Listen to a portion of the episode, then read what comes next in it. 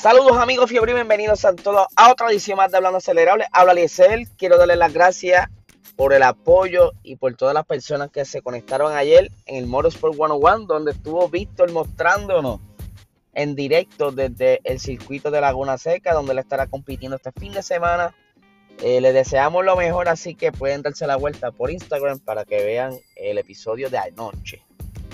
Pero vamos a hablar un poquito de lo que será este fin de semana el Gran Premio de eh, Italia, donde se está celebrando en el circuito de Monza. Eh, este fin de semana será otro de los fines de semana que están haciendo la FIA para experimentar con lo que es eh, los Spring Race, donde cerca de una hora aproximadamente estará comenzando la primera práctica y eh, luego de esa práctica viene a las 10 a las 12 del mediodía, hora Puerto Rico, perdónenme. A las de 12 a 1 de la tarde será la quali para el sprint race de mañana. Pero entonces, mañana tenemos práctica y luego tenemos la carrera de clasificación para la carrera del domingo. Sí, un poquito complicado, pero los iré llevando poco a poco. El fin de semana es básicamente lo siguiente: práctica, quali, sábado, práctica, clasificación con una carrera corta y domingo la carrera regular. Eh, pero hay varios detallitos bien interesantes sobre este circuito y es que eh, es uno de los circuitos más viejos en la historia de la Fórmula 1. Este circuito nació cerca de los años 20, mucho antes de lo que fue la Segunda Guerra Mundial. Y pues inicialmente su trazado no era como el actual. El trazado de antes era un trazado mucho más agresivo, eh, donde se alcanzaba quizás cercano a las velocidades de hoy día. Obviamente, en ese entonces los monoplazas eran bastante distintos que si tuviese quizás un monoplaza actual en un trazado de en ese entonces, pues pudiera alcanzar mucha más velocidad. Aunque sabemos muy bien también que a pesar de las limitaciones del motor, puede que sí llegue a la, qué sé yo, 210 millas, 211 millas, más o menos. Por entonces, eh, con el tiempo fue modificándose el circuito. Hubieron unos accidentes donde cobraron varias vidas, incluyendo pilotos y espectadores. Y ahí donde le donde cambian el trazado, eliminan parte de lo que era ese circuito tenía antes un, pedazo que era como medio óvalo donde había un banking, ¿verdad? Una curva inclinada, pero por seguridad se rediseñó y pues se, se creó básicamente lo que tenemos hoy día. Este fin de semana se celebra el Gran Premio número 71 de Monza y número 72 en, en lo que es Italia. Eh, en un momento dado, en 1980, no se pudo eh, celebrar el Gran Premio porque estaban haciendo unas modificaciones en el circuito. Pero vamos a repasar básicamente, un poquito aquí básicamente lo que es el circuito. El circuito tiene eh, unas 11 curvas, tiene dos chicane y tiene dos zonas de DRS eh, la primera chicane está en la curva 1 y curva 2. Luego tienes una curva semi-parabólica, que es la curva 3, y sales eh, en una pequeña recta hacia la siguiente chicane, que es la curva 4 y 5. Eh, luego tienes como unas curvas semi cuadradas, ¿verdad? Que en forma de casi 90 grados, que es la curva 6 y 7, que es entonces donde la curva 7 tienes al inicio de la curva la, lo que es el, el DRS, ¿verdad? La zona DRS.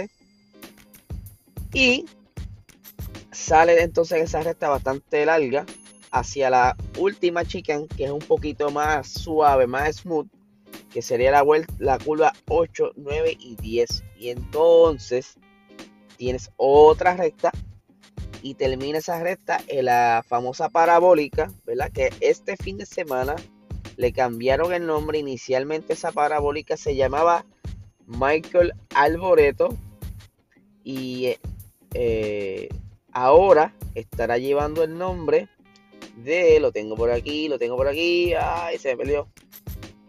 Sí, sí, lo tengo por aquí. Ah, Perdóname, se, va a llamar ahora, sí, se va a llamar eh, Michael Alboreto, la curva Michael Alboreto, por inicialmente se llamaba ahora sí que no encuentro cómo se llamaba antes, pero anyway, le cambiaron el nombre a esa parabólica. Eh, en los diferentes circuitos acostumbran a nombrar curvas en honor a diferentes pilotos o, lo nombran referente quizás a, una situación o un evento ocurrido como es la, la el muro de, los campeones en Canadá. Lo, lo, acostumbran a hacer así, ¿verdad? Esto es para hacerlo un poco más atractivo para el narrador, para que tenga más emoción al momento de ser narrada la carrera. Y pues eh, actualmente en esta pista, eh, obviamente quien tiene el, el récord es Lewis Hamilton con su Mercedes del 2020, que ese récord de velocidad lo alcanzó durante la clasificatoria del año pasado. Obviamente eh, será bien difícil volver a acercarse a esos números de velocidad, ya que con la diferente normativa que está pasando en estos últimos años, en especial en este año que comenzó a recortarse ese suelo, lo que eh, reduce un poco la velocidad al monoplaza y más el año que viene será un poco un poquito más lento, pues será bien difícil volver a toparnos con otro récord de velocidad. Quizás en un circuito que sea nuevo, que entonces, como pasó ahora en Sandburg, o un circuito que hacía mucho que no se corría y que eh, por casualidad los monoplazas que cuando toquen ese, ese circuito, pues entonces hagan un mejor tiempo. Pero entonces dicen, ¿por qué se llama el templo de la velocidad? Bueno, Monza se conoce porque al, al tener todas estas rectas tan largas, pues tienes que modificar el carro aerodinámicamente y el motor, ¿verdad? Tenerlo lo más set posible, porque aquí se prueba de verdad el motor para sacar esa máxima velocidad. Eh, incluso desde el 2019 se ha notado un poco más eh, a, la vista, a la simple vista, el alerón trasero de los monoplazas que se torna un poco más fino para llevar más carga aerodinámica para alcanzar más velocidad en esa recta. Eh, en el 2019 Red Bull llevó básicamente un alerón trasero que aquello era casi plano. Ah, cuando se abría el DRS ni se notaba. Para este año ya ellos probaron el alerón en Spa durante las prácticas libres y lo llegaron, eh, lo iban a utilizar o lo llegaron a utilizar durante la quali. Así que ya tenemos más o menos una idea de lo que será el, alerón que estará utilizando Red Bull. Lo más probable los otros equipos tengan algo similar. Eh, un paquete de alerón trasero, quizás también alerón delantero. El alerón delantero normalmente lo que hace es que juegan. Ustedes saben que eso tiene como unas ventanitas en la parte del frente. Eso pues será este un poco retocado, ¿verdad? Como que más corto. Y, el alerón un poco más fino para, ¿verdad? Para tener ese más, aerodinámica, ese crear más vacío y tener el carro más hacia abajo, hacia el suelo, para que entonces el viento crea ese vacío y tenga más velocidad. Eh, como le estaba diciendo sobre el, el circuito, el circuito ya se corrían carreras desde antes de que la Fórmula 1 se formalizara. Eh, no sé si le había explicado algo en estos días, pero eh, antes de que la Fórmula 1 se, creara, ya estaban coqueteando con esto los años 20, 30, pero se detuvo por la Segunda Guerra Mundial.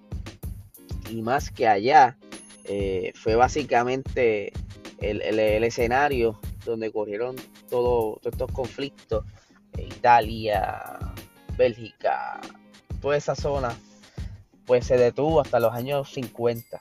Pero de no ser así, ya estaban viendo la manera de organizarse mucho antes y quizás la Fórmula 1 como tal pudiera haber tenido quizás oficialmente 80 años o unos 90 años, pero así es la historia, lamentablemente una guerra detuvo eso por un tiempo. Pero ¿qué pasa? Hay que, hay que ver entonces qué van a hacer los muchachos, qué van a traer, cómo van a jugar. Vamos a verlo mucho ahora. En esta práctica pues, que está por venir, en, unos minutos, dentro de media hora, eh, digo, dependiendo de la hora que lo escuchen, pueden revisitar entonces, eh, quizás en YouTube, los highlights o algo así. Pero sí, los van a ver en esa primera práctica jugando mucho con los setups de los alerones. Van a estar quizás eh, saliendo dos vueltas, tres vueltas, entran, ajustan, salen, porque en una hora tienen que hacer todo lo posible para estar lo más cómodo posible para poder correr en la quali. Porque eso es lo, curioso del sprint race. Algo bastante retante que tienes que estar preparado para la quali con solo una hora de práctica. Que obviamente ya tienen quizás un poquito de data y los vas trabajando eh, antes de llegar al circuito. Como que mira, ya tenemos la curva tal y tal circuito se parece mucho a la curva tal de este y ellos van montando como muñecos y ya tienen un croquis de un setup donde lo, ese primer setup pues ya está más o menos casi, casi tuneado. El piloto se monta, hace par de vueltas y entonces en base al feedback del piloto van entonces afinando esa guitarra, como yo le digo, para que tengan la mejor melodía en la pista. Así que nada, gente, esto es un poquito de la previa, lo que quería explicarle cómo era un poquito de la historia de Monza. Sabemos que este fin de semana va a estar bien prendido. Espero por la tarde tener la oportunidad de repasar un poquito lo que sucedió durante la práctica y la quali. Y mañana estaremos pendientes por el chat acelerado para ver qué está sucediendo durante la tercera práctica, perdón, la segunda práctica y la Spring Race. Así que nada, gente, que tengan buen fin de semana.